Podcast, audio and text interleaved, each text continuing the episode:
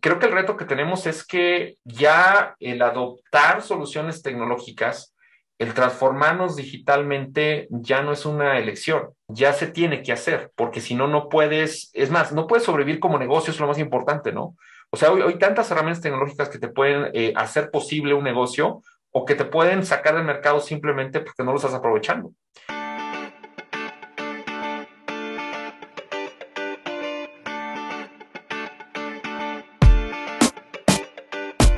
Buenos días, soy Juan Manuel Aguaxin y esto es Digitalizados, el podcast donde platicamos sobre los retos que la era digital nos plantea.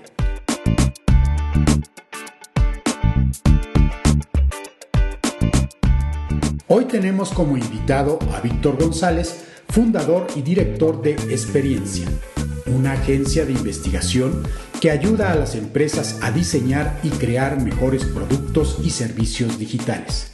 Víctor es consultor y experto en innovación estratégica y el diseño de experiencias de usuario óptimas. En este episodio, Víctor nos permite entender qué es la experiencia de usuario, sus raíces, su evolución y elementos. La experiencia usuario tiene que ver con la deseabilidad de algo, el tipo de problema que estamos resolviendo y los objetivos buscados. Para Víctor, hoy en día las empresas buscan dotarnos de satisfactores con experiencias omnicanales.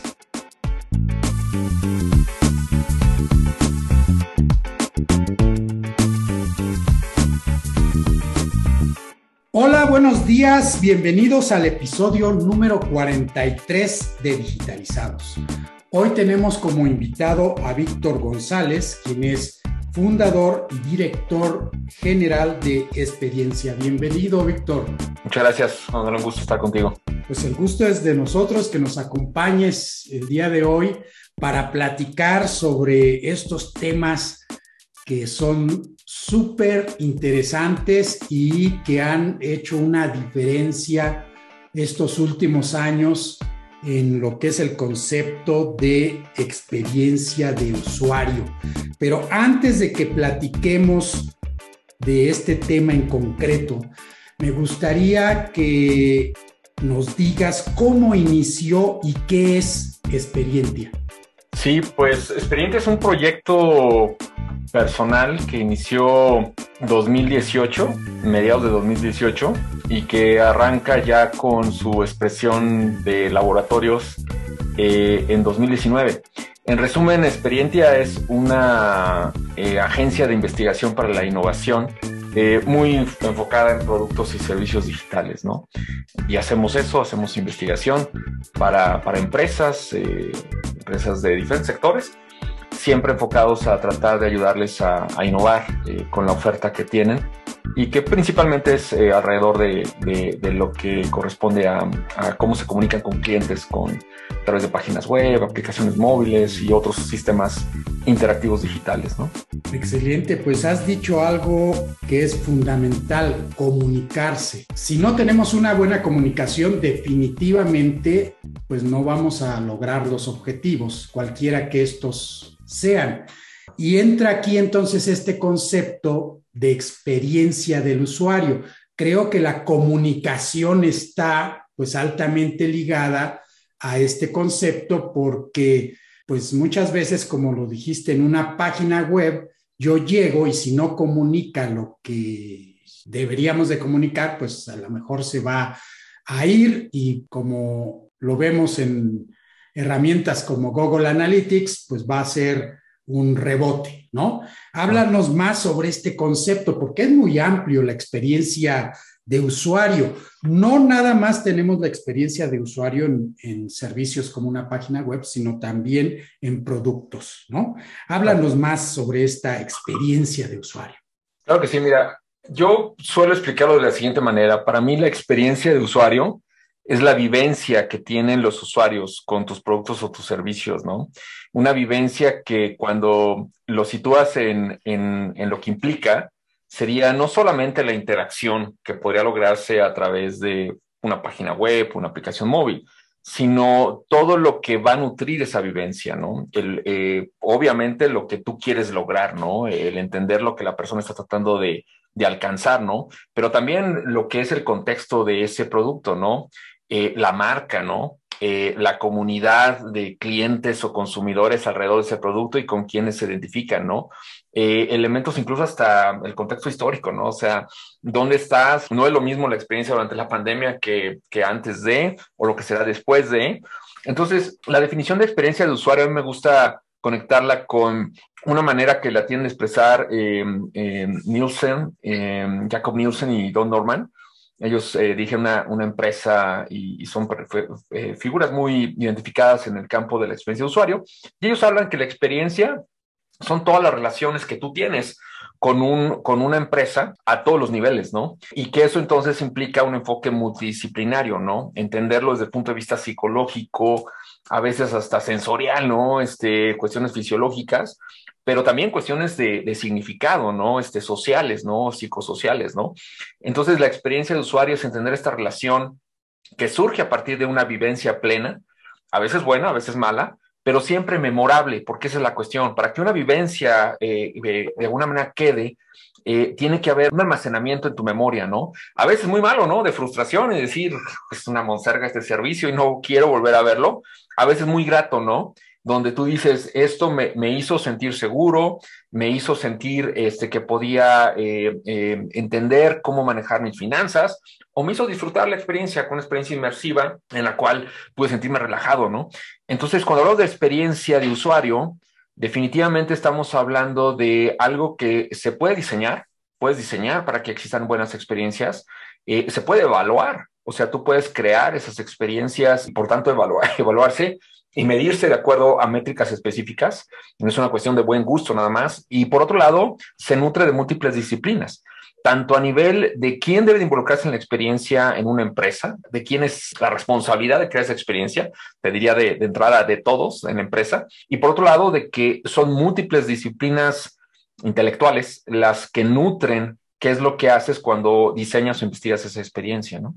Qué buena definición. Y fíjate que me hiciste recordar, ahorita que hablabas de sonidos, de olores, de colores, eh, hace ya bastante tiempo, cuando estaba yo en Canadá, en mi postdoc, había una tienda en un centro comercial de artículos para camping.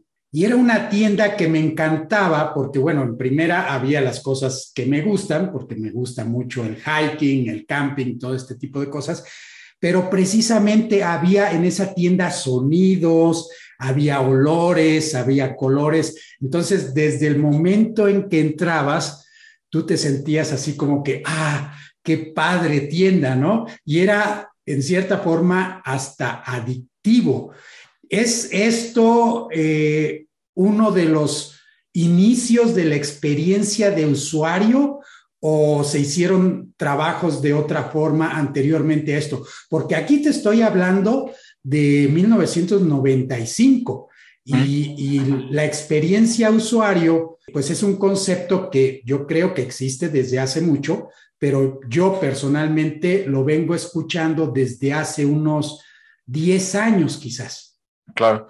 Sí, bueno, de, entrada, eh, el, ejemplo que haces es muy, muy valioso porque nos lleva precisamente a entender que el crear esta experiencia, por ejemplo, en un espacio de retail, ¿no? En un espacio de venta, eh, incluye todos los elementos sensoriales, ¿no? Porque lo que quieres es precisamente evocar estas eh, ideas en tu cerebro que te van a llevar al contexto en, el cual vas a estar ya haciendo la labor de, acampar y de, caminar este, por el bosque, ¿no? Entonces, ese tipo de escenarios de donde intencionalmente estás llevando a la persona a evocar eso a través de elementos sensoriales, eh, eh, evidentemente es, un ejemplo de, muchas cosas que no nos deberían de, pasar desapercibidos, porque lo puedes aplicar en otro sentido, decir, oye, en un banco, ¿no? O sea, ¿qué, qué tan importante es la música, ¿no? ¿Qué tan importante lo es eh, el sonido en una fábrica, ¿no? Para que los operadores puedan concentrarse, ¿no? O sea, hay un montón de elementos ahí, ¿no? Ahora, realmente desde el punto de vista eh, histórico, ¿no? Podemos hablar que las raíces del término eh, así definido, pues eh, están con precisamente con un señor que ya mencioné que es Don Norman, ¿no? Que habla acerca precisamente del concepto de la, de la experiencia del usuario y que al final ellos empiezan a trabajar en esto desde los finales de los 70, principios de los 80, aunque hay, digamos, también evidencia de todo esto desde los 60 eh, pero sobre todo se, se, empieza a trabajar más eh, en, el concepto de experiencia de usuario, precisamente por la presencia de, de computación eh, a nivel personal, ¿no? Donde muchos elementos o supuestos que estaban antes establecidos como la base para interactuar con un equipo de cómputo se empiezan a, a transformar. Antes asumías que eran operadores especializados, especialistas, los que iban a estar programando los equipos de cómputo en cuartos, ya sabes, cerrados y todo ese tipo de cosas. Pero pues la, computación personal lo que lleva es que puedes tener gente muy neófita, gente no preparada y gente sobre todo que empieza a desarrollar ciertas expectativas, ¿no? En cuanto a cómo es que quiere utilizar ciertos servicios. Y ahí es donde entonces quizá eh, la popularización más fuerte del término experiencia de usuario, que las compañías como los bancos y los de retail y todos ellos empiezan a hablar sobre la experiencia del cliente, la experiencia del usuario, es más reciente porque yo diría que el, el gran switch, eh, el gran proceso de conmutación que nos lleva a que sea relevante es la competencia, porque al final en muchos escenarios la experiencia de usuario pudo haber ayudado, por ejemplo, a los bancos a darnos mejor servicio hace mucho tiempo, pero en muchos escenarios realmente eh, somos lo que se llama clientes cautivos. Entonces, no hay forma de que puedas migrarte, ¿no? Tan rápido, ¿no? Ahorita ya con, no sé, por ejemplo, el, poder este, migrar tu, tu nómina, ¿no? Por ejemplo, ¿no? Tu Afore, hace que los players, los actores digan, a ver, a ver, ¿cómo podemos evitar que se vayan o atraer a que se queden? Pues uno de los elementos, entre muchos otros, es precisamente una buena experiencia de usuario. Y entonces ahí es donde empiezas a ver que ante un mercado cada vez más competido, donde tienes retailers que compiten con Amazon, eh, o, simplemente que también, bien interesante, ¿no? Que, que, compiten contra una expectativa a la cual nos empiezan a acostumbrar eh, actores que ni siquiera tienen que ver con el sector al cual estoy tratando de preocuparme mejorar. Piensa, por ejemplo, en un banco, ¿no? Un banco podría estar pensando, ¿no? Pues, ¿cómo le hago para ser mejor que el banco rojo o que el banco azul? Pero ahí hay que poner un, espacio y decir, a ver, pero ¿con quién te realmente está comparando la gente? La gente no te está comparando contra otro banco, la gente está comparando contra la experiencia que le da Rappi, que le da Spotify, que le da Uber. Y entonces ahí es donde empieza a decir, wow, esto de la experiencia de usuario tiene que ver con expectativas creadas de una forma de interactuar con tecnología que ni siquiera competen a mi sector, sino que es algo que realmente está eh, surgiendo del contexto en el cual estamos todos embebidos y que estamos participando y que está cambiando todos los días, ¿no?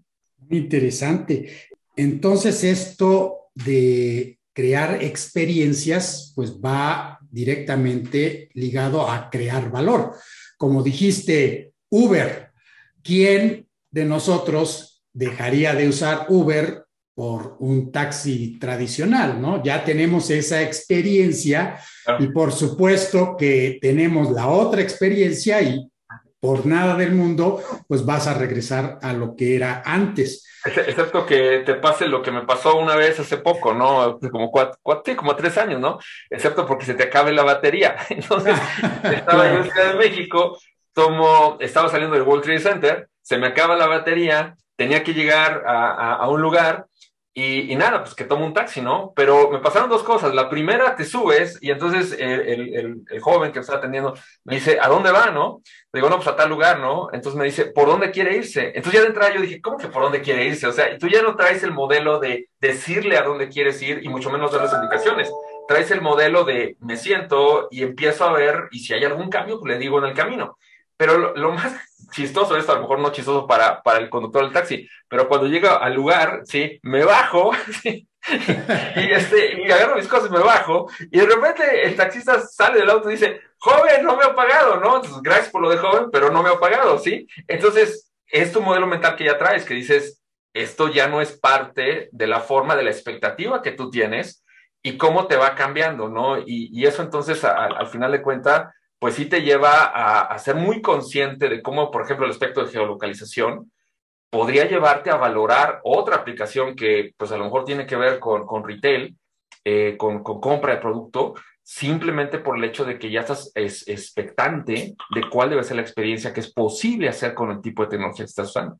Ahora, ¿cómo es posible crear nuevas experiencias cuando no tenemos un punto de referencia?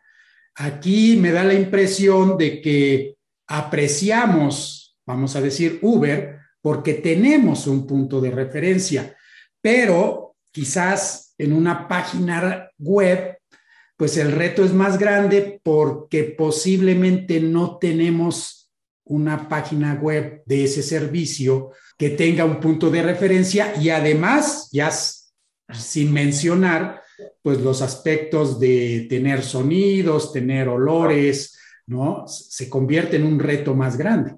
Es necesario haber tenido una experiencia anterior para poder tener buenas experiencias. Que eso es eh, algo interesante porque las expectativas muchas veces se pueden conectar con soluciones, ¿no?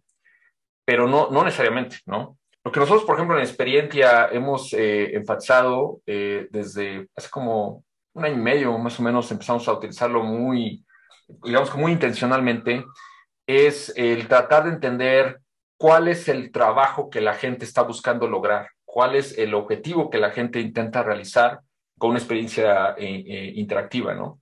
Eh, nos hemos estado basando en, un concepto que se llama la teoría de los jobs to be done o la teoría de los trabajos por hacer, que es un concepto que puso en la, pues, en la mesa el profesor Clayton Christensen, de la Universidad de Harvard y que hace, desafortunadamente hace dos años exactamente, este, falleció.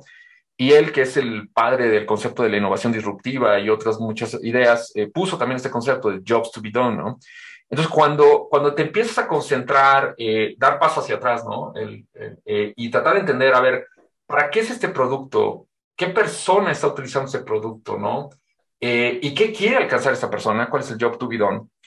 Entonces empiezas a, a no necesariamente conectarlo con la solución, sino con el problema, el espacio del problema que la gente quiere resolver, ¿no? Entonces, al momento que tú empiezas a ver a mayor profundidad el tipo de problemas que resolvemos, ¿no? Como por ejemplo viajar de manera cómoda, te das cuenta que viajar de manera cómoda lo hemos resuelto a lo largo de los años de muy diversas formas. Hoy en día, pues a lo mejor un avión, pero en, tiempos de, no sé, de, la exploración del, del, oeste, ¿no? Este, allá en del oro, en la fiebre del oro, pues a lo mejor era en carreta, ¿no? Sí, pero siempre con el job to be done, viajar de manera cómoda, ¿no? Y económica quizá. Entonces, concentrarte en estos jobs to be done, en estos objetivos, necesidades que la gente tiene, te lleva una a entender de manera histórica cómo es que la gente ha resuelto eso, ¿sí? Eh, proveer para tu familia, ¿no? Siempre ha existido, ¿no? Eh, y entonces te lleva a entender esta natural evolución, podemos decirlo así, en la manera en la cual las soluciones se han ido implementando y entonces llevarte precisamente un escenario, pues yo diría, de, visión de hacia dónde las soluciones podrían ir, pero a partir del yo que quieres satisfacer. Si tienes claro cuál es el yo que quieres satisfacer, como ahorrar para el retiro, o ahorrar para no comer este, galletas este, de animalito cuando ya este, este, te retiras, pues dices, ok, si ese, es el, si ese es el job, pues ha existido por mucho tiempo, pero al final de cuentas eso te genera una forma de poder moldear el tipo de solución que podría pasar cuando los escenarios de solución pues ya están basados, por ejemplo, en el metaverso o están basados en, una tecnología que a lo mejor ahora sí, por la habilitación, por ejemplo, de algoritmos de procesamiento de datos, puedes hacer posibles soluciones que antes no podías hacer, ¿no? Entonces, e, es como una, desde mi punto de vista, es una cuestión de entender bien el problema, entender cómo se ha resuelto y empezar a, precisamente a juzgar el estado del arte, la tecnológico y decir, ¿Cómo sería si pudiéramos hacer esto desde la perspectiva de, alcanzar el job, ¿no? De alcanzar esto que la gente quiere lograr, ¿no? Sí, me haces pensar a una de las definiciones que hay por ahí de el valor que un cliente le da a los resultados de un proyecto. Que dice, es muy sencillo, dice, ese valor va a ser lo entregado dividido por la expectativa del cliente. Si lo entregado pues no concuerda con la expectativa, entonces pues se va a dividir por algo muy grande y no le va a asignar ningún valor. Por el contrario, si le entregas más de lo que él estaba esperando, pues lo va a súper apreciar, ¿no? Y si la expectativa era baja, pues evidentemente. Exacto, si la expectativa es muy alta, pues entonces por más valor ¿no? que entregues. Es, es bien interesante esa, esa, forma de verlo, eh, eh, Juan Manuel, porque creo que nos sitúa muy bien precisamente en cómo es que esto se debe manejar ya a nivel negocio. Porque una, una cosa es que el usuario le proporciones una buena experiencia, eh, eso, eso entra en el terreno de lo que llamamos lo deseable, ¿no? Y otra cosa muy diferente es que esto sea negocio, que sea redituable que sea viable desde el punto de vista de negocio. Y otro elemento que, que siempre ponemos en la mesa en esto de las innovaciones es que sea eh, factible desde el punto de vista de implementación tecnológica. Entonces, todo lo de la experiencia de usuario tiene que ver con la deseabilidad de algo, pero definitivamente se tiene que balancear con las cuestiones de retorno a la inversión, de, cuestiones de, pues básicamente de, de, análisis financiero que te permitan sostener esa propuesta de valor a través de soluciones, sobreviviendo como negocio, ¿no? Claro. Ahora, ¿qué tan complejas pueden ser las soluciones en los diferentes contextos? Porque tengo la impresión que muchas veces, por ejemplo, regresando a la página web, se tiene un diseño que quizás no es tan malo, pero hace que no funcione. Se realiza un pequeño cambio y bingo, ¿no? Eh, las cosas funcionan perfectamente. Y es ahí donde pues se tiene mucho valor de una asesoría como la que podría dar tu empresa, porque ustedes saben lo que no está funcionando. ¿Es esto cierto? Puede ser muy sencillo, pero requiere un know-how bastante grande o necesariamente hay cosas que son muy complejas. Yo, creo que es una combinación de, elementos, pero normalmente sacas gran beneficio de la fruta que cuelga abajo, ¿no? Y muchas de las cosas que tú puedes descubrir con una simple prueba de tres o cinco personas, donde los invitas a probar tu página web y ver si te puedes inscribir al programa de maestría que estás anunciando, ¿no? O, a través de la oferta de, de adquirir la tarjeta de crédito que te están marcando. O sea, traer y ver la experiencia, la reacción de tres o cinco personas algo que puedes correr en una mañana, literalmente, te podría traer docenas y docenas de hallazgos de insights de cómo mejorar el producto. Ahora, como todo en la vida, la, ese tipo de cosas son trabajo en avance, ¿no? Trabajo en progreso, ¿no? Work in progress, ¿no? O sea, no hay un sistema que sea 100% perfecto en términos de experiencia de usuario, eh, porque todo pues va, va a irse mejorando, ¿no? pero definitivamente en un proceso, sobre todo como el que normalmente las empresas eh, eh, deberían estar haciendo, que es un proceso ágil, iterativo, incremental, va muy bien este tipo de investigación, donde en una semana puedes indagar con tres o cinco personas, eh, puedes sacar una docena de insights y decir, ok, perfecto, vamos a, tratar de enfocarnos en esto, que fue lo más prominente, ¿no? Lo más patente que, vieron estas personas pues algo nos va a ayudar, ¿no? Eh, obviamente esto es para, esto está pensado, esta investigación está pensada para mejora de producto. Muy diferente investigación que también hacemos nosotros, por ejemplo, para determinar el performance de una persona con el producto. Eso es diferente, porque performance se mide en términos de eficiencia, en, qué, en cuánto tiempo logró, efectividad, porcentaje de acierto, por llamarlo de alguna manera, nivel de satisfacción con alguno, por ejemplo, no sé, cuestiones como con una reducción de carga cognitiva, ¿no? O sea, no le costó tanto trabajo. Entonces, pensemos en dos escenarios diferentes. Mejora de producto puede ser bueno cuando estás diseñando la nueva página de un supermercado, ¿no? Y quieres rápido empezar a mejorar para que la gente pueda comprar y llenar el carrito y al final de cuentas recibir el pedido en su casa, ¿sí?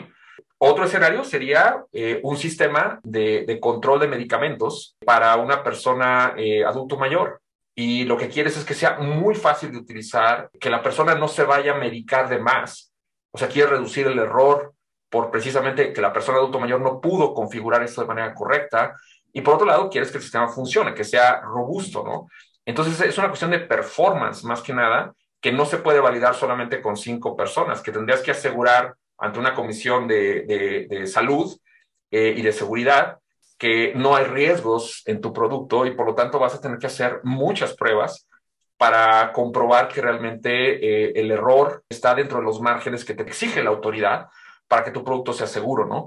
Entonces, pensar en esas dos cosas te puede llevar a decir, al final de cuentas, eh, podríamos establecer esfuerzos muy estratégicos dependiendo de en qué etapa estamos del desarrollo del producto y qué tanto queremos eh, ir incorporando estos esfuerzos de, conocimiento de cómo es que la, la, gente interactúa con nuestros productos, ¿no?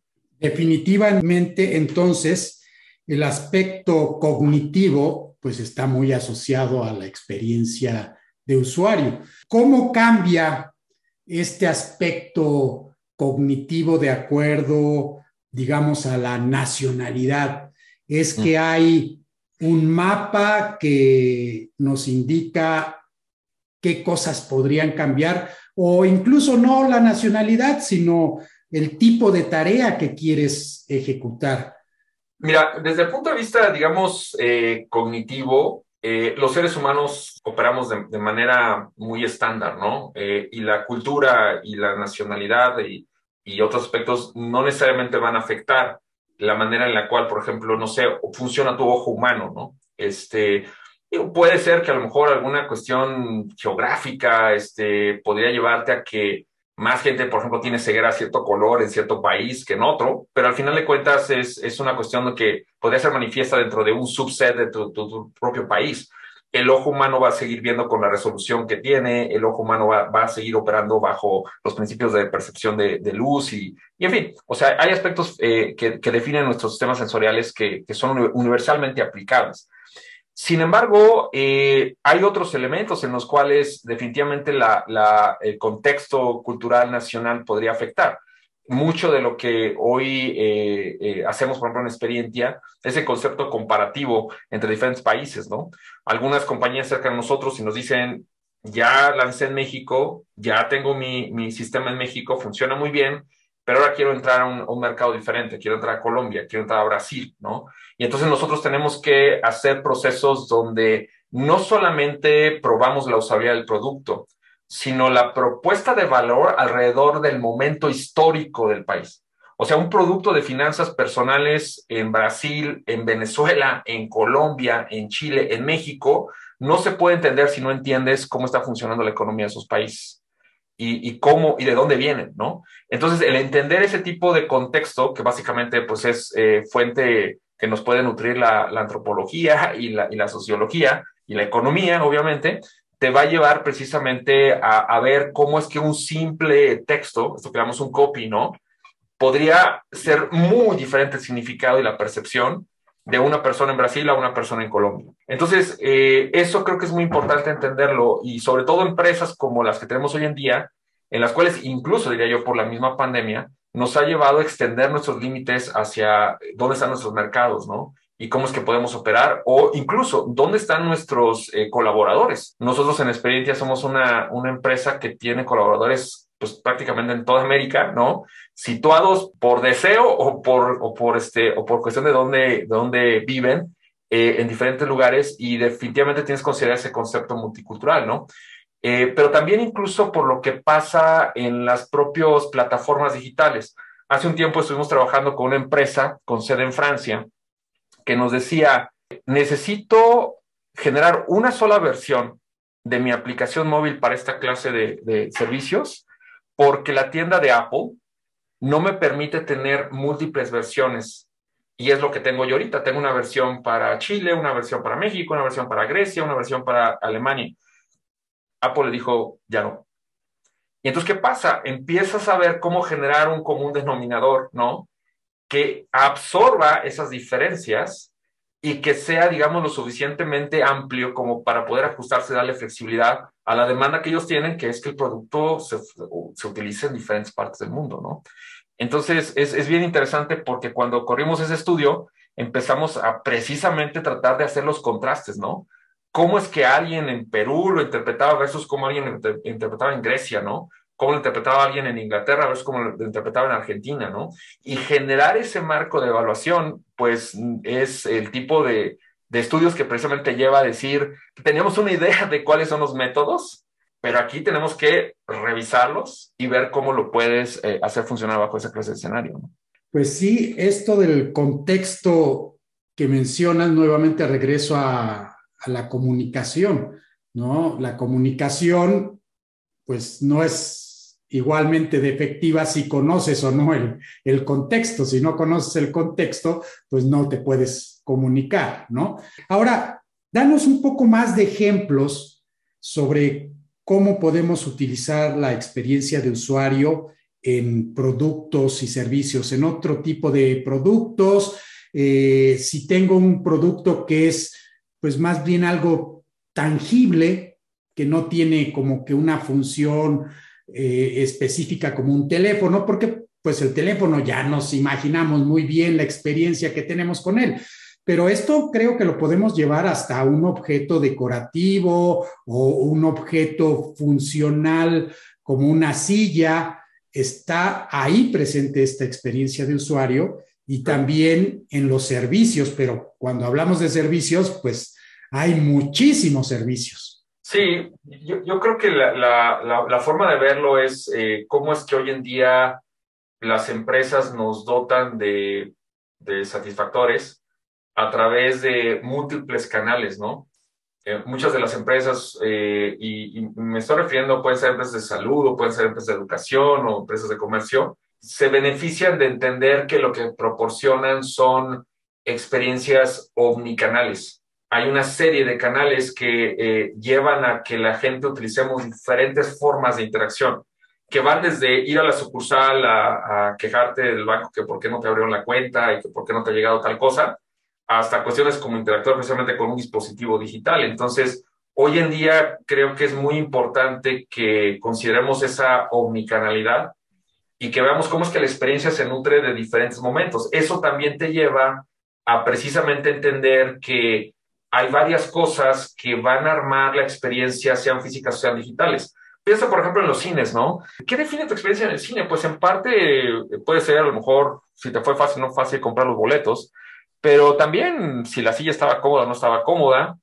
este, si, si el baño estaba cerca o no estaba cerca, si las palomitas estaban ricas o no estaban ricas, eh, y si el, la persona que te atendió te sonrió o no te sonrió, ¿no? Entonces, e, el empezar a ver eso te empieza a, dar varios elementos. Uno de ellos es que empresas innovadoras eh, que tienen esta visión centrada en las personas diseñan sus experiencias a propósito, con toda la intención, y consideran elementos físicos, ¿no? O sea, el tamaño de la silla que vas a estar sentado en el cine, eh, el espacio para recargar este, tus, tus codos, este, eh, eh, incluso la ergonomía de la lámpara, ¿no? Para poder, este, si estás en una sala VIP, para poder encender la lámpara o para poder llamar a una persona. O sea, todos esos elementos están ahí inmersos, ¿no? Y creo yo que, que, también te llevan a entender otro tipo de escenarios.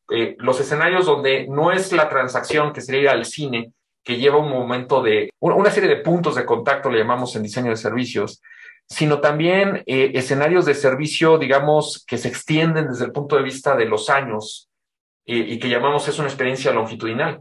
Piensa, por ejemplo, en tu compañía de seguros, ¿no? Este, tu compañía de seguros, pues a lo mejor alguien te vendió la póliza o por una póliza corporativa te hiciste de la póliza, lo que sea, pero llega un momento en el cual este, vas a, a lo mejor sufrir un percance, ¿no? Este, y, y supongamos que es un seguro de auto, ¿no?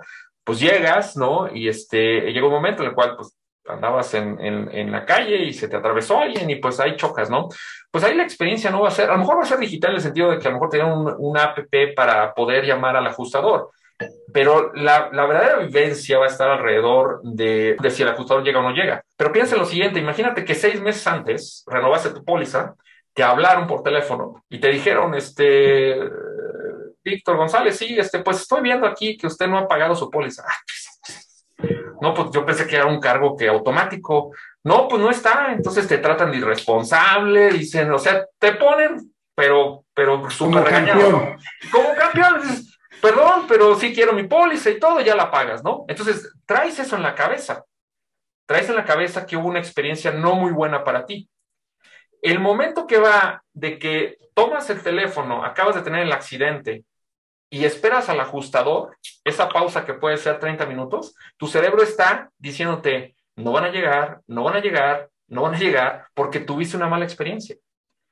Entonces, esta cuestión, eh, digamos, de experiencia a largo plazo longitudinal que se vive a través de una persona que te sonríe, un, banner físico que está ahí en, en, las oficinas diciendo cuáles son los cinco pasos para poder hablarle a tu ajustador y que se te quedó grabado, es lo que estamos viviendo hoy en día. Entonces, creo yo que uno de los, de los grandes retos que tenemos a veces como organizaciones Me toca a veces trabajar con algunas empresas que son más tradicionales, a lo mejor más enfocadas eh, no tanto a la digitalización, sino a, experiencias, digamos, físicas, ¿no? Creo que el reto que tenemos es que ya el adoptar soluciones tecnológicas, el transformarnos digitalmente ya no es una elección, ya se tiene que hacer, porque si no, no puedes, es más, no puedes sobrevivir como negocio, es lo más importante, ¿no? O sea, hoy hay tantas herramientas tecnológicas que te pueden eh, hacer posible un negocio o que te pueden sacar del mercado simplemente porque no lo estás aprovechando. Entonces, eh, hoy en día, pues un negocio, aunque sea muy chiquito, tendría que tener una tienda en línea, ¿no? Eh, tendría que tener una forma de entregar producto, ¿no? ¿Y cómo lo va a hacer? Pues probablemente se va a tener que meter a una de esas plataformas que existen, pero al final va a llevar precisamente a que tenga que absorber cosas y, elementos en los cuales a lo mejor se dedicaba a vender artesanías y ahora lo está haciendo, sí, pero no solamente en su expendio, en su fábrica, en su lugar, sino a través de un proceso de mediación eh, tecnológico, ¿no? Me haces pensar entonces a que hay dos aspectos aquí súper importantes. Uno, que es no podemos ya escapar a la tecnología. Y número dos, todos los detalles cuentan. Es algo así como cuando vamos a tener una entrevista y que nos dicen, acuérdate que la primera impresión es muy importante, ¿no? Si la regamos en la primera entrevista ya a lo mejor no hay continuidad. Sin embargo, si hacemos una buena impresión y, continuamos, a lo mejor nos podemos equivocar en la segunda o tercera vez, ya se nos permite porque tenemos como que un saldo en la cuenta bancaria, ¿no? Que nos permite seguir adelante. Ahora, todo suma. Quiere decir entonces que no se vale decir, ah, ese es un pequeño detalle, lo vemos después. ¿Es esto correcto? Sí, todo suma, pero hay números negativos, ¿no? Exacto, todo suma, pero unos positivos y otros negativos. Entonces, si dejas pasar un detalle, podría sumar negativamente. Exacto, y ahí es donde entonces eh, tenemos que, y sobre todo, por ejemplo, para grandes corporativos aplica mucho esto, tenemos que entender muy bien cómo medir la experiencia. Porque en muchos escenarios, y tú lo conoces, eh, se mide los grandes corporativos a través de estas encuestas, ¿no? Sencillas, ¿no? Algunas bien hechas, este, otras pues simplemente medio en automático se hacen, ¿no? Algunas empresas luego te mandan un mensaje al final de una transacción y si te dicen que si recomendarías este servicio a un amigo o familiar, ¿no? O sea, está bien, es, es, una, es una forma de obtener retroalimentación, pero no debe ser la única. O sea, y además no, no siempre andas recomendando productos y servicios, ¿no? Entonces, cómo establecer métricas compuestas, le llamamos nosotros, que te permitan ver y entender a, lo largo de esta, de esta experiencia, esta vivencia, tu nivel de logro que estás haciendo para satisfacer lo que la gente quiere lograr y por lo tanto medir la experiencia en términos de esos, de esos trabajos que la gente quiere lograr, ¿no? Entonces es, es bien importante eh, establecer estos escenarios donde la empresa misma empiece a, ver las múltiples métricas que está utilizando y, ver y cuestionarse, ¿realmente son suficientes? O, estoy pecando y, cayendo en lo que eh, eh, Theodore Levitt le llama la miopía del marketing, ¿no? O sea, la, miopía de no entender realmente cómo entender a mi cliente, ¿no? Y eso entonces lleva precisamente a una miopía que al final llega, lleva a la obsolescencia, porque puede haber compañías eh, más ágiles que tú, que al final de cuentas te hagan disrupción, y que poco a poco, al atender a un mercado que tú has desatendido, simplemente porque a lo mejor no te es redituable, poco a poco empiezan a robarte el mercado, que de hecho constituye tu, tu, tu núcleo, tu core business, ¿no? Entonces, e, es bien importante eh, entender esto y, y, creo que estamos en un muy buen momento porque digamos que podemos pasar de un esquema un poco más como de, fuerza bruta, que muchas veces es como a veces tratamos de ver esto de, ahora sí, como dice un, colega por ahí que igual lo uno, es, eh, tortura los datos hasta que hable, ¿no? Este, o sea, puede ser un poco esa fuerza bruta, pero, pero puede ser también mucho más sistemático e integral, ¿no? Y decir, a ver, ¿cómo integramos métricas en diferentes partes de, de una experiencia del cliente y de diferentes áreas de una compañía? Para poder lograr entonces esta, esta asimilación de realmente qué está pasando, ¿no? Sí, y ahí creo que mencionaste otro aspecto súper importante que son las encuestas, que va relacionado a lo que también dijiste de torturar los datos hasta que hablen. Yo siempre he sido muy crítico sobre las encuestas, porque muchas empresas le dicen a un practicante, oye, este, hazme una encuesta para ver si nuestro servicio está bien, ¿no? Si nuestros clientes están contentos o cualquier tema.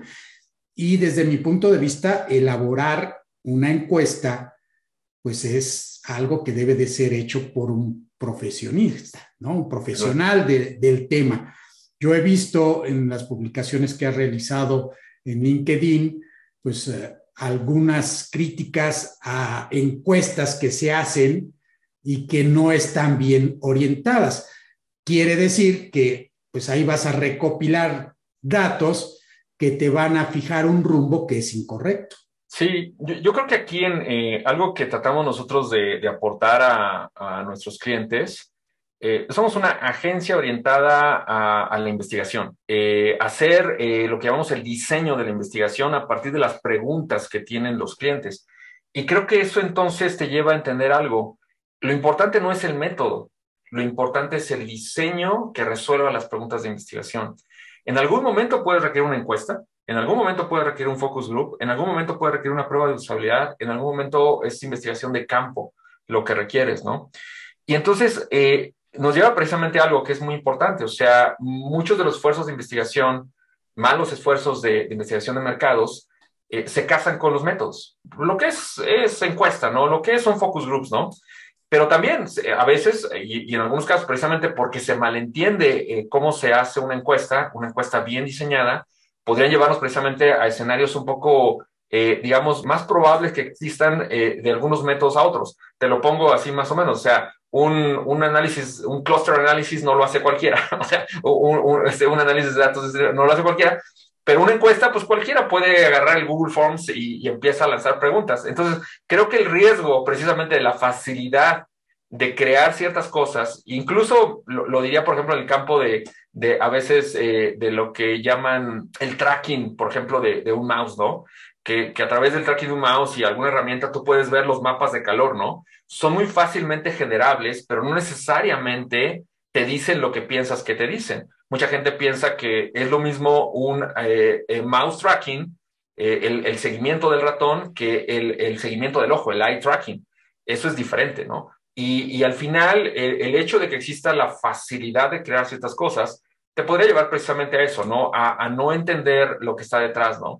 Eh, pero también a no entender si esa es la herramienta adecuada para el tipo de pregunta que estás tratando de resolver, ¿no? Y creo yo que, bueno, al final del día, eh, mucho tiene que ver con precisamente el, el, poder educar más, ¿no? A los, a los tomadores de decisiones y, bueno, pues es algo que cualquier empresa que está haciendo este tipo de cosas y cualquier persona que está en temas de innovación, al final termina haciendo. O sea, no puede haber un proceso de cambio en una organización si no hay antes algunos elementos de conocimiento, eh, de fundamentación, que nos den este lenguaje común, ¿no? Y que podamos entonces poder eh, decir, ah, ok, perfecto, entonces esto, lo que requerimos este tipo de cosas, ¿no? Nosotros, sin duda, eh, ahora que iniciamos con esto de aplicar Jobs to be Done, en muchas de las cosas que hacemos. Las primeras cosas que hacemos es precisamente dar este, un, seminario para entendernos, ¿no? Y para que puedan entender valor. Y al final de cuentas eso pues eh, genera un escenario más, em, más fácil de operar en términos de poder comunicar los resultados y poder responder lo que ellos quieren responder, ¿no? Aquí hay entonces dos elementos importantes, que es la pregunta y los datos, ¿no? hacer la buena pregunta con los buenos datos, porque hay por ahí una frase que dice, más vale una respuesta aproximada con los buenos datos que una buena respuesta con los malos datos. Pero aquí también eh, yo agregaría, y bueno, pues también es importante tener la buena pregunta. Sí, sin duda, ¿no? O sea, digo, a, a, a mí ha tocado y sin duda a ti, pero eh, muchas veces cuando uno eh, supervisa a tesis de posgrado, yo siempre les digo a los alumnos, lo más difícil es llegar a las buenas preguntas de investigación y probablemente va a determinar el, el 50% de tu avance es tener buenas preguntas de investigación para entonces poder precisamente investigar aquello que vale la pena ser investigado, ¿no? Creo que el reto que tenemos eh, ya, por ejemplo, en, en, un escenario, digamos, más, pues, con clientes, ¿no? es que de hecho eh, muchos eh, no reconocen en estos esfuerzos de investigación eh, y en los esfuerzos de experimentación, que muchas veces son, porque al final la innovación tiene que nutrirse a, partir de una serie de experimentos, ¿no? Eh, no reconocen el valor eh, que tiene porque precisamente en, muchas ocasiones hay un inmediatismo implícito, ¿no? Tenemos que sacar el producto, ¿no? Este, ya nos fondearon, ya nos dieron dinero, este, ya nos patrocinaron, bueno, ya nos dieron el, budget para poder hacerlo. Y, y, es más, ¿no? El CEO o la hija del CEO ya dijo que, que tiene que ser así, ¿no? Entonces, hay mucha, a veces, fricción precisamente para, para llevar a, lo que Alan Cooper le llama el, working backwards, ¿no? El trabajar hacia atrás y hacerte las preguntas duras, ¿no? Que, ¿para quién es esto? ¿Qué es esto que queremos hacer? ¿Y qué tipo de cambio va a lograr en las personas? Entonces, mucho del trabajo que yo hago y que hacemos en Experiencia, pero a mí me toca a veces hablar precisamente con, con los CEOs, es, es confrontarlos ante esa realidad, ¿no? Es decir, a ver, podemos investigar lo que tú piensas que es, pero de entrada son supuestos que necesitan validarse. Son cosas que tú deberías de, considerar como un punto de partida para validarse, ¿no? Y, creo que ese tipo de conversaciones, eh, pues a veces eh, son, resultan precisamente en que la gente toma las decisiones a alto nivel, digan, sí es cierto, Víctor, tienes razón, este, creo que tenemos que dar tres pasos atrás, ¿no? Pero no siempre pasa, muchas veces hay un inmediatismo eh, hay una ceguera, eh, de alguna manera, de taller este, reconocida, pero además negada, que eso es lo más, lo más riesgoso, ¿no? La empresa dice, pues sí, lo sé, pero ya tengo que entregarlo, ¿no? Pero eh, eso viene mucho, Juan Manuel, porque yo creo que nunca se termina rindiendo cuentas en dos aspectos. Uno, el tiempo que la gente pasa a veces en una empresa es muy corto. Hay mucha rotación y entonces no se hacen responsables. Bueno, yo con que lo saque y me den mi bono, de todos modos, en, un año estoy en, el, en, otra empresa. Eso, eso es irresponsable. Y por otro lado, eh, no se tienen las métricas eh, porque realmente quien paga los platos rotos no es eh, el silo que, que dijo que, que siguiera, es otro. O sea, típicamente, o sea, una organización podría decir, pues nosotros somos el área de desarrollo y ah, este, esto de las pruebas de la experiencia de usuario. Eh, no, ya, ya tenemos nuestras historias de usuario, vamos a empezar a trabajar y órale, ¿no? Pero ¿quién va a pagar los platos rotos? Bueno, lo va a pagar la compañía, pero no el silo de donde depende esa unidad de trabajo. Porque quien va a pagar los platos rotos es la gente que se encarga de instalación, capacitación, venta y mantenimiento de esa infraestructura. Entonces, por eso muchas veces yo lo que trabajo es precisamente con, a nivel de, de ver esto lo más que puedas a nivel eh, de tomar de decisión, a nivel CEO, porque a ese nivel se alcanza a ver todo. dices, no, no, espérame, compadre. O sea, sí, tú vas a cumplir con tus KPIs, tú vas a poder sacar el producto en los tiempos que, que son, pero quien va a pagar esto más adelante a unos costos altísimos va a ser precisamente las áreas de operaciones. Sí, es algo que siempre se dice que muchas veces el cliente no sabe lo que necesita sabe lo que quiere, pero no sabe lo que necesita. Y no es una tarea fácil convencerlo de que lo que necesita es tal cosa, porque incluso muchos clientes podrían estar muy orientados hacia el nice to have, ¿no? Que eso es muy común. Oye, ¿por qué tienes esto? Pues porque también ellos lo tienen. Eh, y, es una justificación un poquito a la ligera, que a la larga, como dijiste, pues nos va a afectar. Sí, yo, yo creo que al final es también entender realmente cuál es el tipo de innovación que quieres hacer, ¿no? O sea, la, la, innovación que puede ser un poco más incremental y decir, bueno, lo voy a hacer como lo hacen mis competidores, está bien, ¿no? Pero no te va a sostener eh, de un elemento disruptivo, de un, una irrupción de alguien que, que va a llegar a, precisamente a abaratar eh, el costo de tus soluciones y que probablemente no puedas tú em, sostener porque tus costos de operación son muy altos, ¿no? Entonces, creo, creo que el reto está precisamente en, en cómo ayudar a poner las palabras adecuadas en todo esto, ¿no? Yo siempre insisto a, los clientes de que utilicemos, por ejemplo, cuando estamos hablando de, de, cosas que nosotros pensamos que son, que hablemos y las definamos como supuestos, supuestos que necesitan validarse pero también que los dimensionemos y que los dimensionemos en términos de riesgo. ¿Cuál es el riesgo de que este supuesto sea falso? ¿Es un riesgo eh, operativo? ¿Es un riesgo de deseabilidad? ¿Es un riesgo de que financiero? Sí. Y entonces, en ese sentido, también eh, nos queda un escenario muy realista. No hay producto que salga libre de riesgos al mercado. Mm. O sea, siempre va a haber un riesgo de que no sea deseable, de que no sea operable. Ya te das cuenta cuando ya lo estás sacando al mercado y no hay forma de que pueda sacar un producto libre de riesgo. Sin embargo, lleva un escenario mucho más maduro en el cual tú dices, ok, el producto se validó hasta este punto, pudimos investigar hasta este punto, pudimos hacer análisis financiero hasta este punto, hicimos simulaciones de operaciones para ver cómo iba a operar la, red de distribución, la, la red logística, y, estamos, digamos, cómodos con ese nivel de riesgo. Pero eso te hace una muy más analítico, más orientado a tomar decisiones basadas en números y en experimentos sistemáticos, no solamente así de, poner el, dedo y ver para dónde sopla el viento hoy, sino realmente te hace y te profesionaliza. Pero sí, creo que esa visión eh, solamente se logra cuando eh, dejas fuera el inmediatismo y aunque tú estés pensando que en la organización solamente vas a estar un año, dos años, lo que sea, te haces responsable por el futuro de la organización.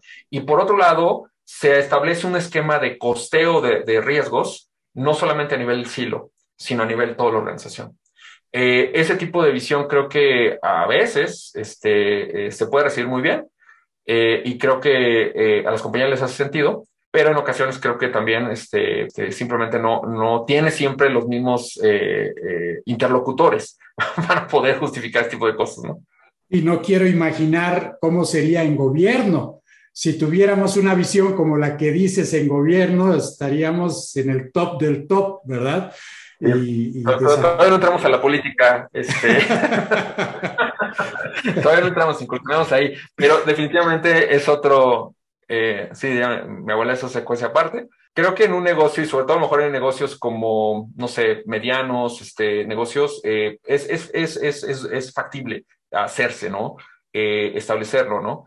Eh, yo creo que, pero va de la mano con uso tecnológico, va de la mano con el estado del arte de lo que tenemos, ¿no? Y que nos permite hacer análisis predictivo y prospectar y ver qué ha pasado de acuerdo a nuestro pasado y aventurarnos hacia el futuro con, con este, con, también con apoyo, ¿no? Creo que las herramientas también están ahí. Creo que mucho lo que falta es precisamente profesionalizar más la administración.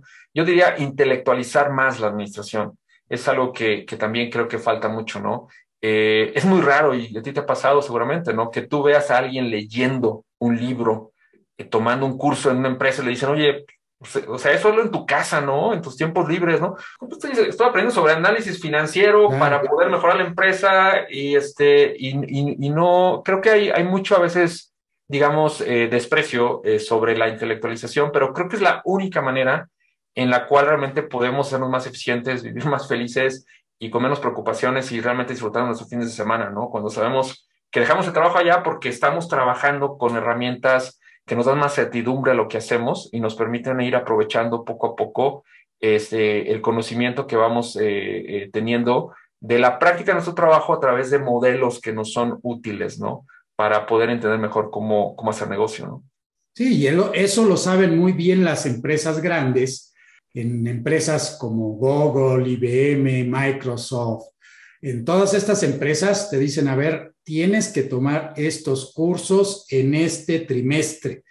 Digo, qué mejor que eso, te están pagando por aprender, lo que deberíamos de ver de esa forma. Y es algo que no han captado quizás las pequeñas empresas, que incluso ya no digamos el trabajador, sino los dueños de la empresa dicen, no, pero ¿cómo voy a invertir en capacitación de este chavo o esta chica si después se va a ir?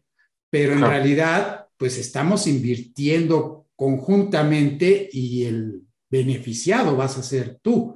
¿no? Algo así como, no me acuerdo quién lo dijo, de, este, ¿qué tal si eh, lo capacitas y se va? Pero ¿qué tal y si no lo capacita, si no se va? se queda, exactamente. Sí, sí, sí. Sí, eh, creo que hay algo ahí eh, también conectado con, con, la experiencia, que es la experiencia del, del colaborador, ¿no? Eh, y que también, bueno, en experiencia lo, lo hemos, digamos, abrazado para poder entender cómo es que creamos rutas de desarrollo profesional pero tiene, tiene su raíz precisamente en el hecho del tipo de empresa que somos. O sea, no puedes pensar en una agencia de investigación donde la gente no esté continuamente aprendiendo. por el tipo de escenarios que te digo que nos llegan. O sea, de repente nos llega un proyecto donde dicen, ¿sabes qué? Pues lo que yo quiero es que me ayudes a entender cómo es que los niños de eh, tercero o cuarto de primaria utilizan esta tecnología. wow, o sea, cómo entrevistas a niños, cómo llevas ese tipo de interacción, cómo, cómo incluso desde el punto de vista legal, también llevas los esquemas de consentimiento para que los padres puedan aprobar eso y, metodológicamente hacerlo, ¿no? piensa, por ejemplo, en, esquemas, no sé, del mundo ahora de las criptomonedas, ¿no? O sea, ¿cómo puedes ayudar a una empresa si no entiendes, pues, cómo funciona, eh, qué lo genera, este, cómo te afecta los conflictos en, este, en Europa o en Asia, eh, el valor, ¿no? De la, de la criptomoneda.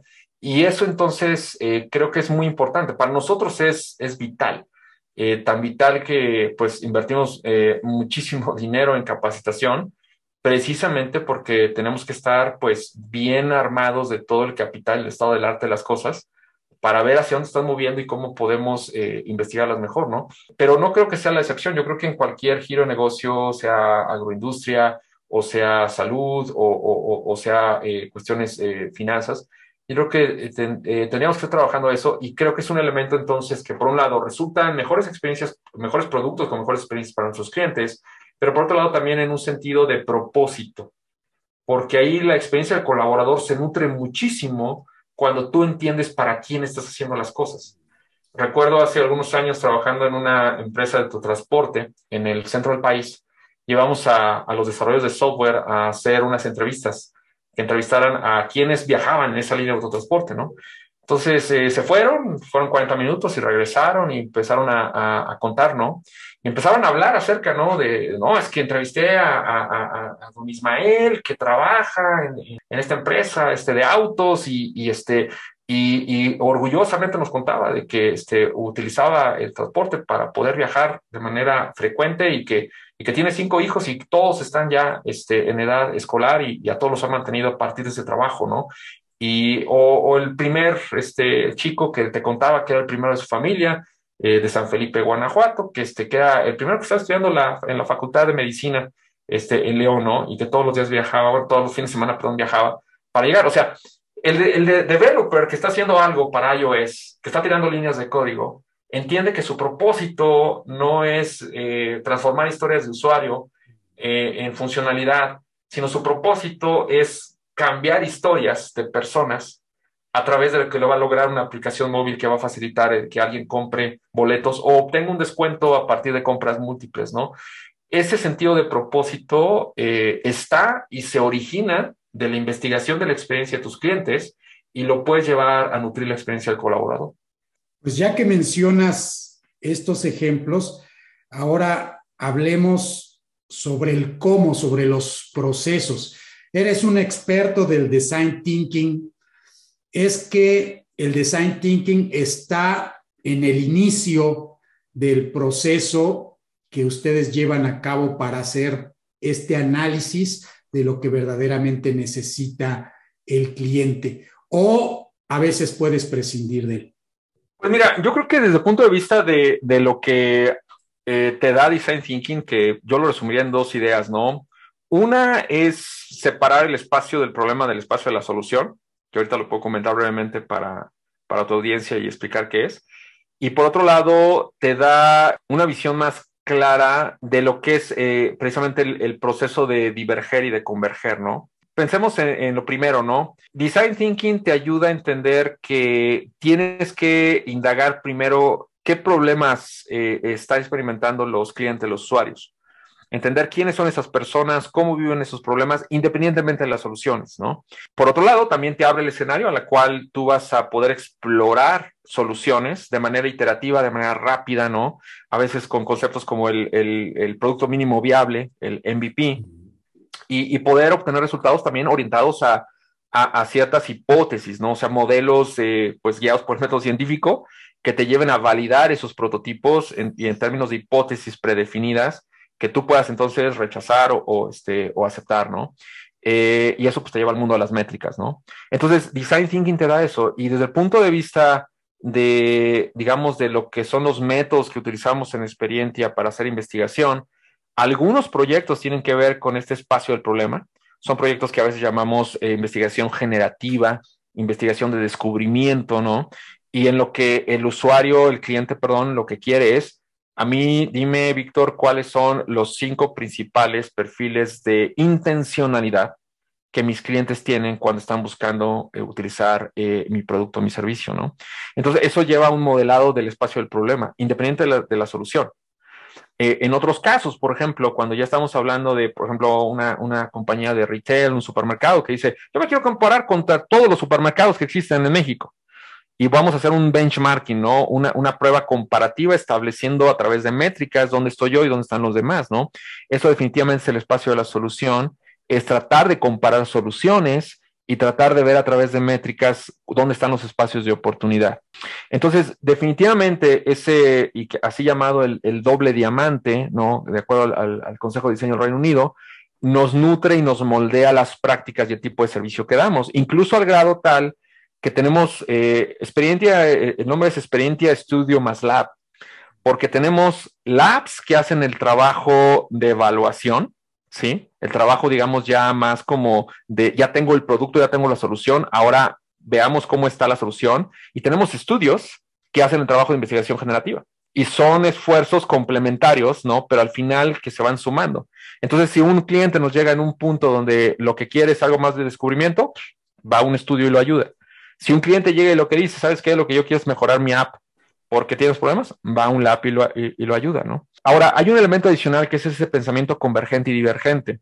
O sea, pensar de manera divergente es pensar de manera exploratoria, abierta, analizar múltiples soluciones, mantener un espacio donde no estoy casado con un entendimiento preestablecido, sino trato de buscar otras formas de interpretar esta realidad que estoy analizando. Eso definitivamente se aplica en uno o en otro, porque en muchas ocasiones la solución, pues tenemos que verla pues a nivel no solamente de lo inmediato, sino de lo que podría ser más adelante relevante. Y en el caso de, lo convergente, pues tiene que ver con pensar de manera ya más concisa, más intencional y, más acotada a las restricciones que tengo de tiempo, dinero y paciencia, ¿no? Entonces, llevar a, ser convergente, pues es, también una, una forma de, de, llevarte a concretar, ¿no? Y no vivir toda la vida pensando en múltiples soluciones, sino, no, tenemos tres semanas y solamente podemos hacer eso. Eso nos lleva, por ejemplo, a que nosotros, sí, efectivamente, con el cliente, por ejemplo, en una prueba de usabilidad o así, pues tenemos un espacio abierto el viernes en el cual decimos, ok, qué es lo que quiere explorar, qué tipo de perfiles, pero ya el lunes entramos a convergencia y le decimos, ok, perfecto, entonces, este, este es el tipo de producto que vamos a, comparar con tu producto, son el tipo de perfiles de usuarios, y, además te vamos a entregar resultado el lunes, ¿no? Eh, perdón, el próximo, el próximo viernes. Eh, eh, nosotros hacemos ciclos de una semana solamente, Juan Manuel, para hacer la investigación. Puede ser que un producto amerite dos, tres, cuatro, cinco semanas, pero lo, lo que nosotros queremos es esto, lograr que en una sola semana tú tengas resultados preliminares que te ayuden a ver cómo vas avanzando en la resolución de la pregunta que tienes. Y entonces nos llegó a pasar, eh, por ejemplo, en este proyecto que te mencionaba de, proyecto europeo de varios países, que hicimos un diseño en el cual teníamos un cierto número de entrevistas. Imagínate que teníamos, no sé, 30 eh, entrevistas. Eh, íbamos a hacer cinco cada semana, pon tus seis semanas, ¿no? Pues al final no hicimos las 30 entrevistas. ¿Por qué? Porque a la cuarta semana el cliente ya se jalaba los cabellos y decía, no quiero escuchar lo mismo, ya sé que mi producto apesta y que no lo van a entender, detengan, detengan ya denos tiempo para poder hacer mejoras y después seguimos haciendo las pruebas, cosa que hicimos, ¿no? Pero eso es precisamente, o sea, es entrar a esta cuestión donde le das un time frame abierto para diverger, por decirlo así, pero después la convergencia te la da el haber alcanzado los resultados, ¿no? Decir, ya, o sea, ya se resolvieron las preguntas, no hay que guiarnos por un calendario, sino por una pregunta de investigación que ha sido o no ha sido resuelta. Hay que ser ágiles en todo momento. Es muy importante esto que mencionas de converger, porque muchas veces lo único que hacemos es diverger y más cuando tenemos pues varios interlocutores, varias partes interesadas, pues esa divergencia se aumenta más y, y, nunca convergemos. Me encanta esto que has comentado. Creo que muchos deberíamos de practicarlo de esa forma, ¿no? De no estar pensando tanto las cosas. Es un poquito como esta ley de Pareto, ¿no? Con el 20% del tiempo a lo mejor haces el 80% de lo que te interesa y pues ya estuvo, ¿no? Avanzamos, porque si nos tardamos, después vamos a estar cansados y ya no hacemos ni una cosa ni otra. Sí, sí, sí, sí. definitivamente tienes que aplicar esto que yo le aprendí a, Seth Godin, es una frase que él utiliza mucho, que es, eh, haz lo mejor que puedas y embarca. Do your best and chip. O sea, todo en la vida es work in progress y nunca vas a terminar. Entonces, haz lo que tengas eh, y, entrega resultados. Y ese es mucho el espíritu de experiencia, ¿no? Y, les cuesta mucho trabajo a veces a, nuestros colaboradores, porque algunos, por ejemplo, vienen de un perfil académico, ¿no? Estudiaron eh, a lo mejor con cierta metodología dicen, no, este, Víctor, no, Doc, este, eh, es que esto lo tenemos que hacer en tan tiempo. No, no, es incremental, es, es, es pensamiento ágil pensamiento que vaya sumando y obviamente eh, llegará un momento en el cual el cliente pues, se le acabe el presupuesto, la paciencia o simplemente ya, haya resuelto su pregunta y entonces ahí es donde, donde está la, creo que la gran diferencia, ¿no? En cuanto a, a cómo ir aplicando estos métodos y, y sobre todo cómo ser eh, tanto ágil como lean. O sea, magro en el sentido de no hacer de más, ¿no? O sea, ¿qué método es el mejor para, de investigación para lograr el propósito que tenemos ahorita. Sí, me recordaste un video que acabo de ver en LinkedIn que ponen a correr, a competir más bien a una liebre y una tortuga. Y pues la liebre se la pasa ahí viendo a izquierda, derecha, y la tortuga simplemente fue todo derecho y termina antes, ¿no? se me hizo muy curioso porque de veras era pues un, un video que lo filmaron, se ve en, algún lugar que estaban haciendo competencias de ese tipo. Entonces es muy importante como lo mencionaste muy bien, pues abordar tu barco, sacar las velas y no estar diciendo, bueno, ya nada más que tenga yo esto y ya, porque cuando lo tenga seguramente va a surgir otro punto que digas, bueno, bueno, este, ya nada más tal cosa iniciamos, ¿no? Exacto. Me gustaría regresar para finalizar a una pregunta que tiene que ver con esto de la digitalización, ¿verdad? Yo recuerdo también en, por ahí del 95, 96, como te decía, que no se hablaba tanto de estas cosas, que en la universidad hicieron una tesis que se preguntaba si debería de presentar una interfaz en 2D o 3D que creo que es el inicio de todos estos aspectos de usabilidad para mí, ¿verdad? Porque fue cuando tuve ese primer contacto. Para mí resultaba como que una pregunta que no tenía sentido. Yo en ese entonces estaba muy metido en graficación por computadora, en robótica, y hacer una tesis que respondiera a la pregunta 2D o 3D decía yo, pues obviamente que 3D, o sea, así funcionamos los humanos. La historia no me dio la razón, ¿no? Hoy en día vemos que entre más elementos tengamos, parece ser que es mejor. ¿Cómo ves tú esta evolución de la usabilidad, de la experiencia del usuario en la digitalización? ¿Qué es lo que ha cambiado? ¿Qué es lo que viene? Porque hemos visto grandes cambios. Sí, yo creo que han sido cambios que probablemente se, se hicieron estimaciones que iban a ser, digamos, diferentes, digamos, a lo mejor en, términos de automatización de ciertas cosas o, este, sí, como autos autónomos o cosas por el estilo que, que, tenemos y que vamos hacia allá, pero que se han acelerado en otras dimensiones, ¿no? Yo, yo creo que mucha de la, del tipo de interacción que tenemos hoy en día, por ejemplo, ¿no? con, con eh, el procesamiento de voz para poder interactuar a través de tu voz, era algo que todavía hace unos, ¿qué te gusta? 10 años, este, era, era muy difícil que tú pudieras dictar directamente.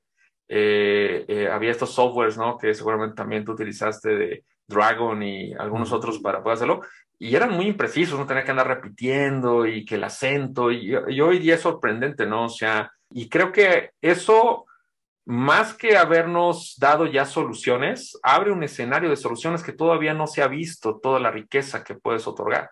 O sea, el poder dictar cosas y el poder interactuar va mucho más allá de lo que podemos hacer ahorita con Alexa eh, y podemos hacer con, con Siri, ¿no? O sea, mucha de esa interacción creo que es la que va a definir la manera en la cual trabajamos, eh, eh, incluso en espacios públicos, ¿no?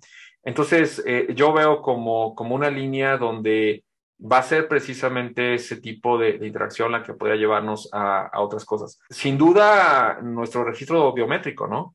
O sea, la parte, digamos, tanto de registro de nuestra actividad, de, nuestra corteza, el cerebro, este, lo que hacen los electroencefalogramas, cuestiones de biometría a través de pues, sudoración de la piel, ritmo cardíaco, temperatura, que se puede triangular y ya sabes, se puede detectar nivel de estrés y cosas así, ¿no? todo lo biométrico, incluido el, seguimiento ocular, por su abaratamiento, porque esa es la cuestión, ¿no? Es, es, bien interesante y hasta veces está paradójico.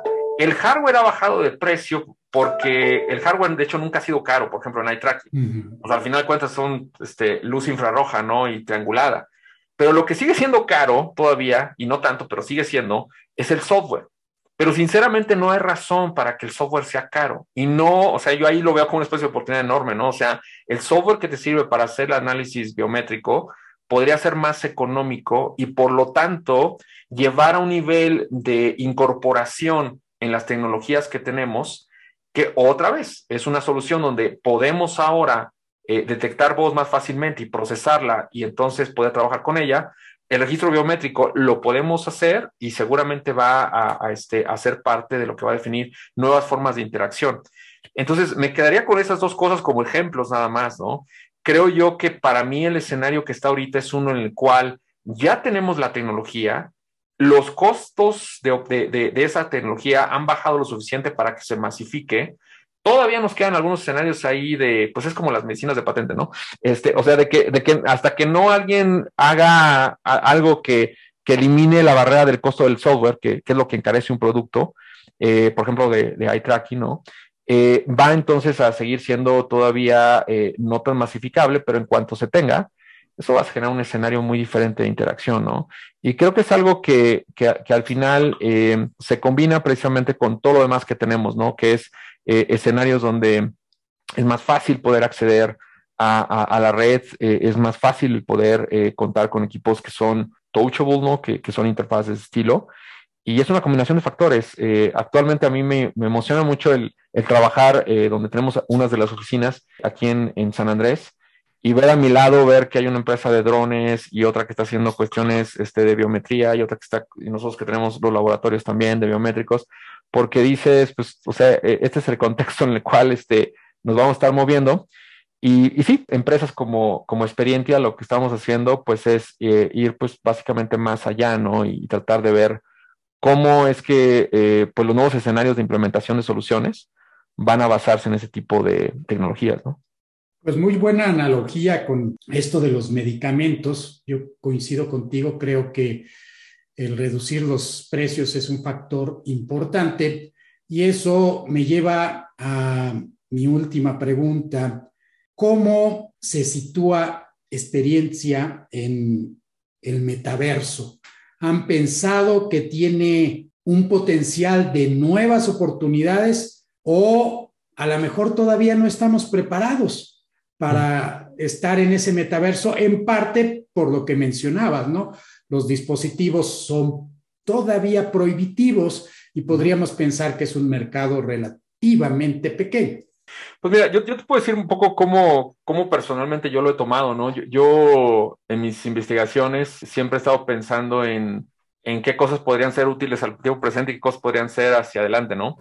Eh, nosotros, de hecho, tenemos ya la línea de trabajo establecida precisamente para poder eh, responder a clientes que quieran entrar a Metaverso y, poder hacer las evaluaciones. Obviamente eso implica mucho trabajo de redefinición de algunos métodos, ¿no? De qué cuenta, ¿no? Este, cuestiones, por ejemplo, tan, tan conocidas como que te puedes marear, bueno, cómo, cómo mides ese tipo de cosas y, niveles de inmersión, por ejemplo, lo que, por ejemplo, a veces hablamos también en programación, que me ha tocado investigar también, que es el estado de flow, ¿no? El estado de flujo, ¿no? Esa inmersión plena, son muy importantes cuando estás analizando eh, una, una, experiencia inmersiva, ¿no?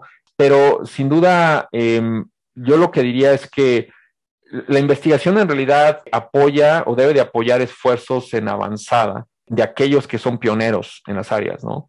Y, a nosotros nos gusta verlo así, o sea, si un cliente dice, pues yo lo que quiero es hacer algo que jamás alguien ha hecho, pues adelante, ¿no? O sea, podemos investigarlo y, podemos incluso plantear escenarios de investigación que no necesariamente asuman que tienes la tecnología implementada, sino que tienes, lo quieres explorar, es simplemente el escenario posible y la reacción ante esa narrativa.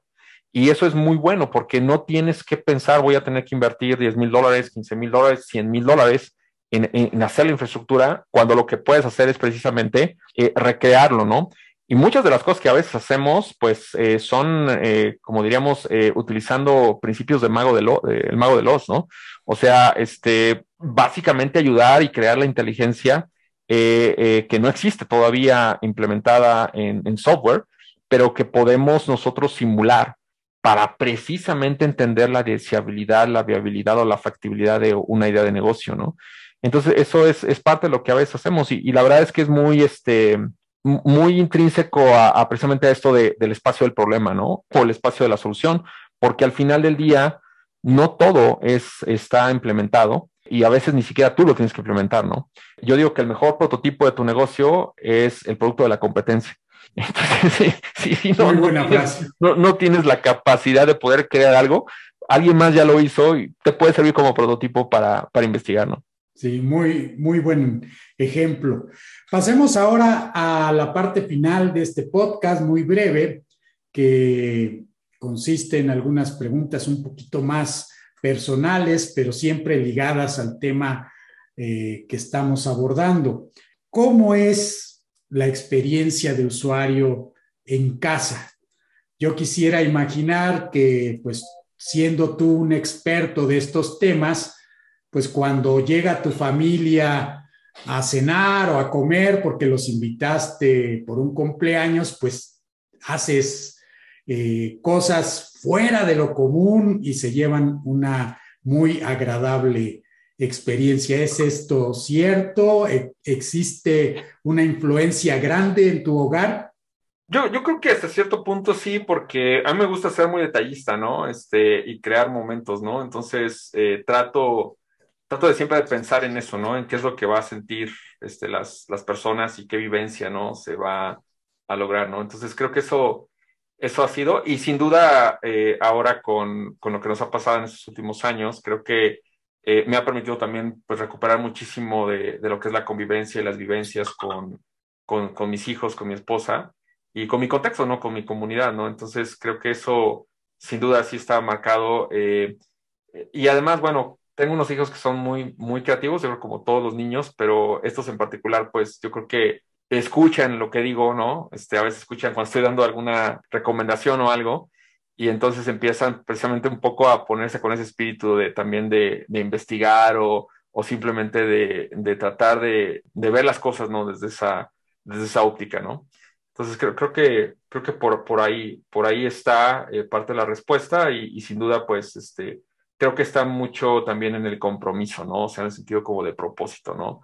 De por qué hacemos lo que hacemos, de para quién lo hacemos y que ellos entiendan también que en este tipo eh, pues, de empresa, ¿no? Que estamos haciendo, eh, estamos creando experiencias para aquellos que han decidido colaborar con nosotros y pues lo ven en las conversaciones que a veces tenemos eh, mi esposa y yo con, y que ellos escuchan, ¿no? O sea, de qué es lo que nos preocupa crear, ¿no? Como experiencia, ¿no? Eh, entonces creo que por, son algunas de las cosas que a lo mejor podría respirar eh, si estuvieras aquí en, nuestra casa. Excelente. Ahora dices que eres detallista. ¿Eres detallista porque tienes la profesión que tienes o tienes la profesión que tienes porque eras detallista? Pues yo creo que sí, el, creo que el desarrollo profesional que he tenido eh, se ha dado a partir precisamente de quién soy, ¿no? O sea, sí soy detallista, o sea, me gusta, eh, la atención al detalle es importante para mí, pero también soy muy curioso, ¿no? Y, este, y, no sé, también eh, como que tengo múltiples facetas, ¿no? En, en, lo que, en lo que me gusta hacer, ¿no? Entonces, creo que eso, eso ha impulsado mucho de las decisiones que he tomado en lo profesional y también me ha llevado a, a, tomar a lo mejor decisiones que a lo mejor desde el punto de vista de, de, alguien externo diría, oye, es muy riesgoso lo que hiciste, pero creo que es precisamente por tratar de, de explorar diferentes escenarios, ¿no? Y este, entonces, eh, definitivamente también es una cuestión que no lo puedo ver solamente como yo soy, sino como es eh, mi pareja, eh, porque pues ella es mucho de, ok, quiero hacer eso, pues just do it. O sea, no te voy a tener yo y eso, pues a cierto punto, bueno, te hace responsable, pero también te da mucha flexibilidad, ¿no? Mencionaste esto que es muy importante de crear momentos. ¿Piensas que este concepto o esta idea de crear momentos es algo que llegó para quedarse en la humanidad o podría ser un aspecto que dentro de unos 20 años cambie? Porque esto de crear momentos es algo como las ideas que ves, que te encuentras frente a frente y dices, ¿cómo no pensé en esto antes? ¿no? Y creo que es un poquito lo que tenemos con crear momentos, como que decimos, bueno, ¿y por qué no pensamos antes que eso era lo importante? No estar trabajando, trabajando, pero pensamos así porque no estamos en el contexto, por ejemplo, del inicios del siglo pasado. O sea, la situación del mundo era otra y por supuesto que nadie iba a estar pensando en crear momentos. Te hubieran tratado así como de qué te pasa, ¿no? Eh, yo, creo que en, cierta medida eh, siempre ha existido, ¿no? O sea, yo creo que es más bien un poco como la cuestión de la intencionalidad y la definición de propósito de lo que haces, ¿no? O sea, yo creo que cuando ves biografías y, ves biografías de, de empresarios o, o, este, o de gente, científicos famosos, o gente que, pues vamos, que le, dedican el tiempo para hacerle una biografía, te das cuenta de que en su, en su sentido de propósito se define mucho la acción del día a día.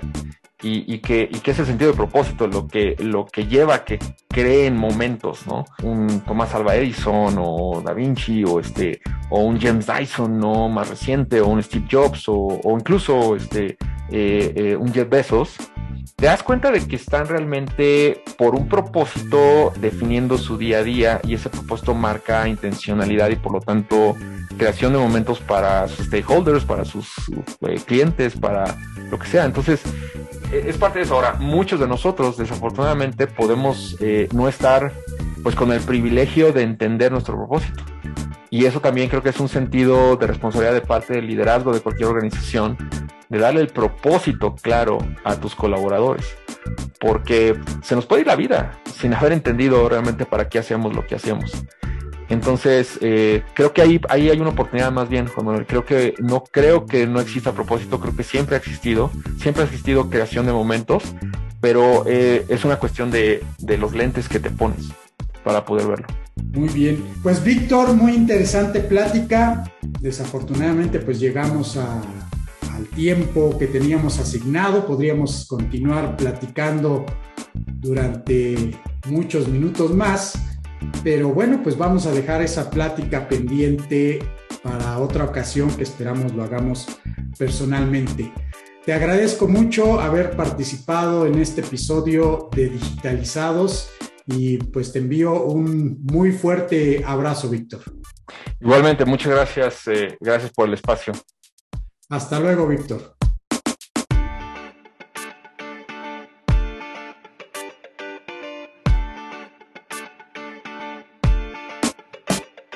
Este fue el episodio número 44 de Digitalizados. Pueden encontrar más información sobre Víctor González a través de nuestra página web digitalizados.mx o en la descripción del episodio en Spotify, Apple Podcast o Google Podcast. No olvides suscribirte en alguna de estas plataformas y calificar nuestro podcast, ya que esto nos ayuda a que muchos más puedan aprovechar este proyecto. Soy Juan Manuel Aguaxin y los espero en el próximo episodio. Les tengo reservada una interesante plática con quienes están digitalizando al mundo.